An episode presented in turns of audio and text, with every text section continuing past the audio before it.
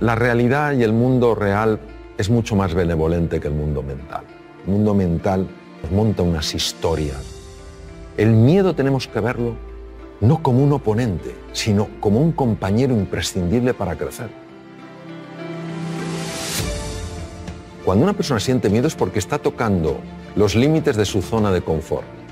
Esa es la llamada para crecer. Toda la magia está fuera de la zona de confort.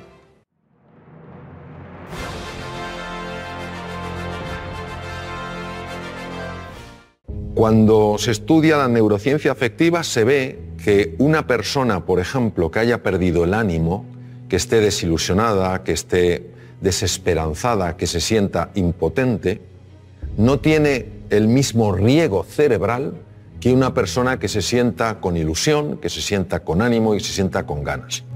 Las zonas más anteriores del cerebro, lo que se llaman áreas prefrontales, que son esenciales en el mantenimiento de la atención, en la memoria, en el aprendizaje y en la creatividad, son muy dependientes del estado emocional.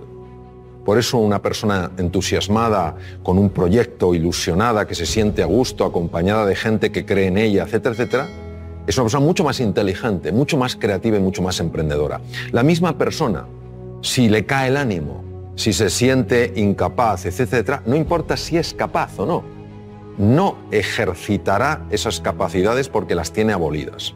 Es el cuidado del ánimo, del clave. La razón por la que nos ponemos nerviosos la mayor parte de las veces no es por el hecho en sí, sino por la historia que nos estamos contando acerca del hecho.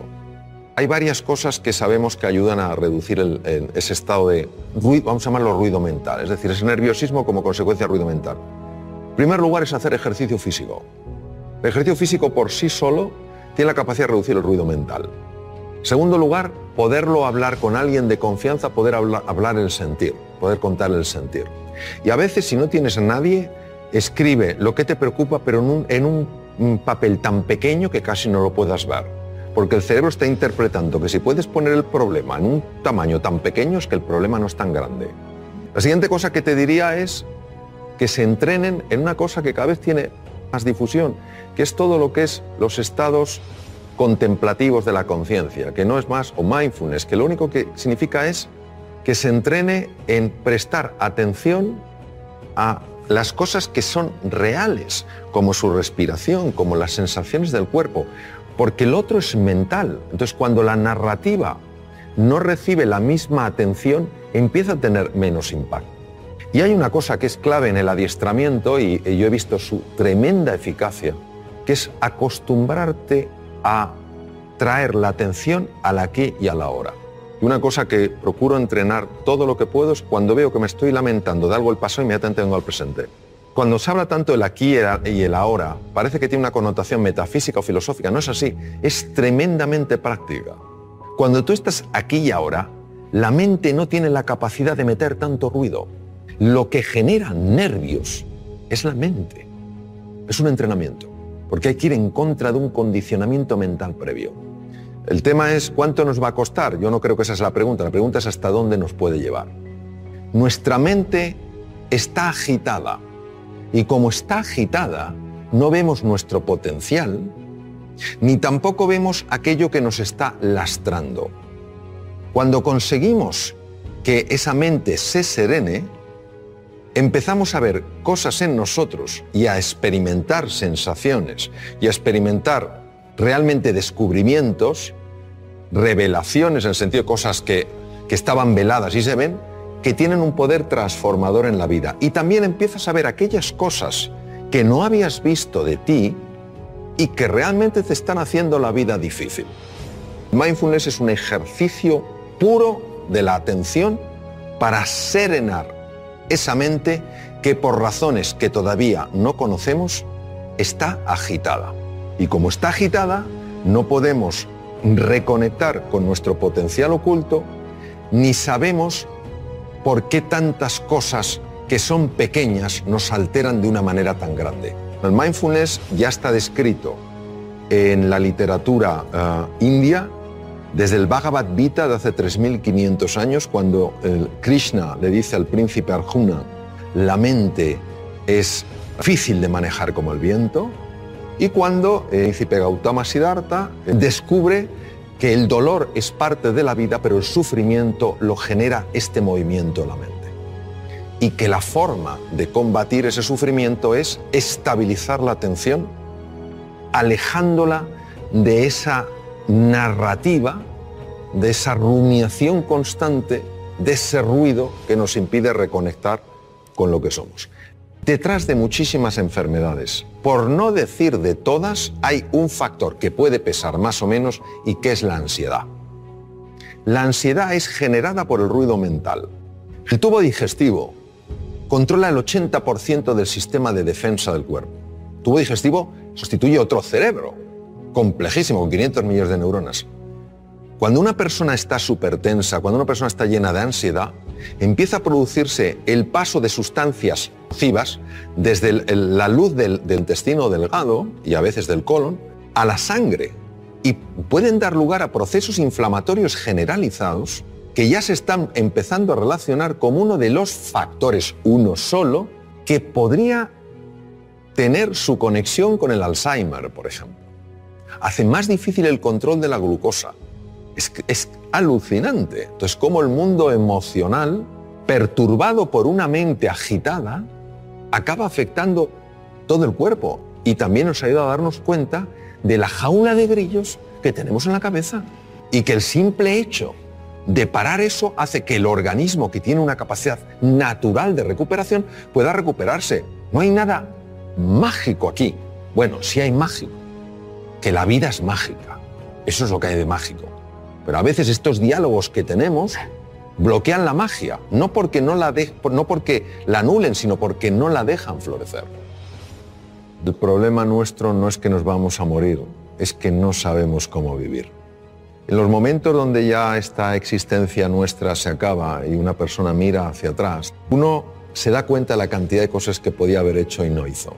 Yo creo que todo ser humano tiene música. Lo que pasa es que está acostumbrado no a oír su música, sino a oír su ruido. No tiene nada que ver el ruido con la música. Si todas las notas fueran pegadas una detrás de otra, no tendríamos música, tendríamos ruido. Lo que hace que tengamos música es que haya espacios de silencio. Son esos espacios donde no hay ninguna nota los que permiten que en vez de ruido haya música. Esta vida yo creo que el tiempo que la vivamos es una vida para vivirla con intensidad con dificultades, con desafíos, que nos enfoquemos en lo que realmente es relevante. Que cuando llegue el final de nuestra vida, digamos como Neruda, confieso que he vivido. Que podamos decir, confieso que he vivido la vida y no que la he visto pasar.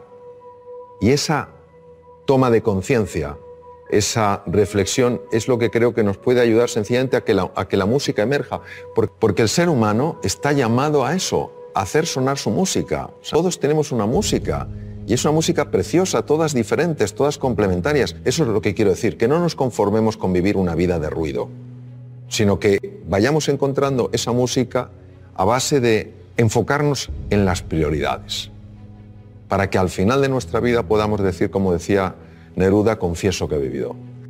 Yo creo que los seres humanos tropezamos cien veces sobre la misma piedra por falta de humildad. La humildad es para mí la virtud más grande que existe porque es para una persona probablemente la más difícil de vivir plenamente, que no es la modestia, no es ser una persona así apocada, es la humildad de corazón. Cuando una persona es realmente humilde son personas que tienen mentalidad de principiantes. Cuando comete un error, lo que más le interesa no es buscar culpables ni en él, ni en ella, ni en los demás, sino averiguar qué es lo que ha pasado. Es una mentalidad mucho más científica, interesada, curiosa, que una mentalidad enjuiciadora. Porque creo que cuando una persona es humilde y tropieza con una piedra, está dispuesta a reconocer que ha tropezado con una piedra y no a intentar ocultarse ante sí misma o ante los demás que ha sucedido. Porque creo que cuando una persona es humilde y tropieza con una piedra, se deja asesorar, pregunta, escucha, pide ayuda y se deja ayudar. Creo que nuestra soberbia nos mata. No queremos aceptar las cosas como son, queremos que sean a nuestra medida, queremos que la vida se pliegue a nuestros deseos, por eso no fluimos con la vida. Cuando aparece algo que no nos gusta, nos preguntamos por qué, en lugar de para qué. Creo que la vida se vive en plenitud cuando el que pilota el coche es la conciencia y en el copiloto va el ego. Pero cuando el ego es el que pilota, te puedes tropezar 100, 1000, 100 mil, que nunca aprenderá. Que es que el ser humano es, es indivisible. Una persona puede tener un hígado, pero una persona es más que su hígado. No somos casos clínicos interesantes, sino seres humanos completos. Y que la faceta física, el cuidado del cuerpo, de la nutrición, el hacer ejercicio físico es muy importante. La faceta mental, dormir bien, dormir suficiente es importante. Es más importante dormir que comer, fisiológicamente hablando. Que la faceta mental es clave, que tenemos que aprender todos a gestionar mejor nuestra mente, a enfocarnos en lo esencial, a usar un lenguaje que nos ayude, no que nos anule, a interpretar las cosas de una forma que nos permita salir adelante, no quedarnos atascados. Que el elemento afectivo es, es esencial, buscar lo positivo en las cosas, más que los porqués, los para qué, más que los esques, pues tal vez los hayques, a lo mejor más que solo me queda, pues los aún me queda, ¿no? Y que luego hay una dimensión espiritual en la existencia humana que es muy importante y que, y que nos abraza a todos, que es la vida con propósito. Es decir, que, que nuestro propósito no es solo experimentar la felicidad, sino ayudar a otros seres humanos también a ser felices. Yo creo que todos en la dimensión espiritual lo que estamos llamados es a construir un, un, nosotros, ayudarnos en este viaje fascinante que es la vida, en nuestras distintas facetas, y que la educación, se valore o no, es increíblemente valiosa cuántas cosas no tendríamos que padecer si las hubiéramos aprendido a edades más tempranas. Y luego, por otra parte, es muy importante mirar a todo ser humano como se mira aquello que ves como sumamente valioso. De toda la conversación, lo más importante es la forma de mirar, porque la forma de mirar tiene la capacidad de transmitir cómo tú estás viendo a esa persona. Cuando tú miras a un ser humano como se mira aquello que es valioso, como somos espejos frente a espejos, esa persona empieza a reconocer su propio valor. Y en ese reconocimiento es más fácil que cualquier talento, cualquier capacidad encuentre un espacio natural para desplegarse. Es clave ver a todo ser humano como grandeza en potencia. Unos lo expresarán en mayor o menor grado, pero esa grandeza está en todo ser humano. Para mí la clave de todo, de todo en la vida, es querer. Querer a las personas con las que estás, quererte a ti, querer a la vida, querer a la naturaleza, querer el progreso, querer el bienestar, es querer. Donde el ser humano entiendo que tiene un desafío es en el querer, pero en el querer de verdad a la otra persona. Querer que salga adelante, querer que florezca, querer que sea plenamente feliz. Y cuando esto se ha aplicado en entornos como la medicina, los enfermos están más sanos, cuando se aplica en la empresa, la gente es más feliz. Elijo tratar a las personas como si todas tuvieran potencial aunque no lo hayan expresado. Y eso se transmite con la mirada, se transmite con el gesto, se transmite con la respuesta que tenemos ante el error, la respuesta que tenemos ante el acierto, el acompañamiento que llevamos a cabo. Creo que lo verdaderamente valioso es tremendamente sencillo. Y yo creo que son cuatro, cuatro principios querer a las personas, creer en ellas, valorarlas y potenciarlas. Es que la autoestima es clave porque al final nuestra capacidad de hacer frente a los desafíos o nuestra incapacidad, la mayor parte de las veces nada tiene que ver con el mundo real, tiene que ver todo con el mundo mental. Las personas muchas veces no cambiamos no porque no se pueda cambiar, sino porque no estamos dispuestos a hacer lo que hay que hacer para cambiar.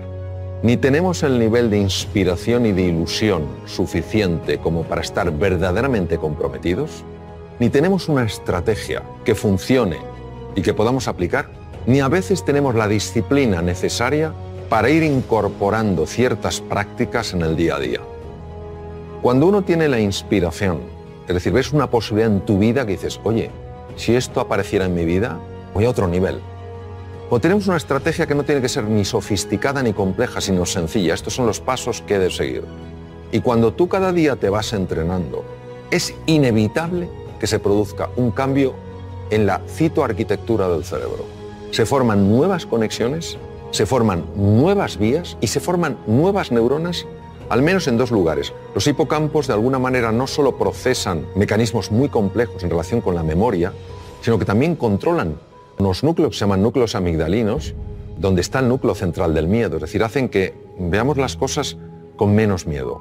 Todos nosotros podemos cambiar, podemos activar genes, podemos desactivar genes, podemos crear nuevas conexiones. Entonces, nos dice la neurociencia que vivamos con pasión, con entusiasmo, que vivamos con fe en nosotros y en nuestras posibilidades y que estemos dispuestos a llevar a cabo el entrenamiento necesario para incorporar, para que pase del saber al saber hacer. Y cuando uno está con personas realmente relevantes en el mundo del deporte, en el mundo de la ciencia, te das cuenta de la disciplina que ponen en su vida. Todos los días se entrena. Y eso es una maravillosa oportunidad porque quiere decir que nuestro pasado no tiene por qué predecir nuestro futuro. Si una persona quiere cambiar cómo ha vivido hasta ahora, lo puede hacer. Ahora necesita estos ingredientes. Un verdadero entusiasmo, una motivación que le, genere el compromiso, una estrategia que sea razonable, no tiene que ser compleja, y una práctica constante para que al final no haya nada que creerse, porque tú mismo lo puedes verificar.